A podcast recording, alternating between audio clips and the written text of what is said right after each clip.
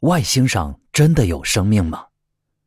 它们存在的方式超乎想象。如今，依靠新的科技，天体生物学家已经拓展了对外星生命的搜寻，范围不仅仅局限在我们的太阳系，下一个前沿包括我们整个银河系及其以外。研究人员如今有了定位日外行星的技术手段。那些都是存在于太阳系外的行星。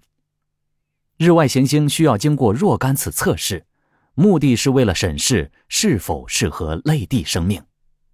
最重要的是，它们需要在一个适宜居住的地带，中央有一颗恒星，就像我们有太阳，能以保持有液态水。二零零八年，美国航天局发射了一个太空望远镜，叫做。开普勒望远镜来搜索地球般大小的类地行星。一旦行星在恒星与航天器之间经过通过测量恒星的光变曲线的变化，航天器上的仪器能够侦测到日外行星，这就是凌日效应。科学家们估计，光我们的银河系就有大约五百亿颗类地行星。别忘了。我们的银河系只是上千亿个星系中的一个，它们大多数都与我们的银河系相仿，因此我们宇宙中的类地行星的数量几乎是不计其数的。但是，找到日外行星对于科学家来说只成功了一半。未来，美国航天局将会发射更高级的类地行星探测器。这些探测器将会确认行星是否具有合适的大气层气体，比如水蒸气、二氧化碳、甲烷、臭氧，所有维持类地生命所必需的物质。要产生大型类地生命，行星或卫星就离不开氧气了。单细胞生物进化成蓝细菌，是地球上最早的生物结构。蓝细菌将大量的氧注入到海洋和大气中，新的生命出现了。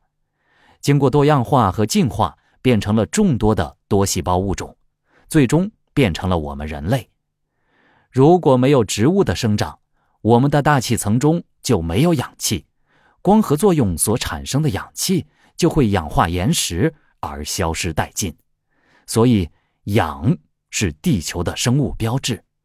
如果我们能审视另一颗类地行星，并在其大气层里发现氧气，那就会成为一个关键的标记。但这还不是决定性的，那就是行星也还要有光合作用的生命。如果生命存在于我们银河系或遥远的星系里，那么它真的会是地球上这样的吗？在我们的地球上。所有的生命都具有 DNA，掌握了每个生命蓝本的一长串分子，它使得生命复制和分支，实际上是在创造生命之树。但是，存不存在选择呢？或许另外的世界的生命还是碳水为基的，但是根本就不适用 DNA。或许使用完全不同的分子类型来存储信息，那。将让人非常兴奋。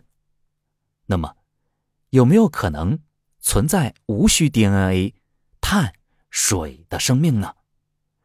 或许我们的地球是那种蹩脚的行星，相反，外面的行星对于高等生命要更加适宜很多。宇宙太空是如此浩渺，没有任何证据证明生命的形成一定需要水和氧气。这种方式只适用于地球，而在广阔的宇宙里，生命的存在方式或完全超乎我们的想象。有些科学家希望，不期碰上的东西不只是微生物，他们寻找的智能生命，或许甚至比我们人类还要更聪明。